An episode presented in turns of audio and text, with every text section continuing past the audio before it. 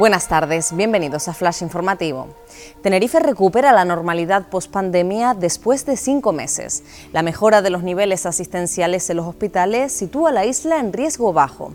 El archipiélago evoluciona favorablemente a pesar de que Gran Canaria se mantiene en fase 2. El gobierno aprueba el tope al precio del gas para la generación eléctrica a una media de unos 50 euros por megavatio hora.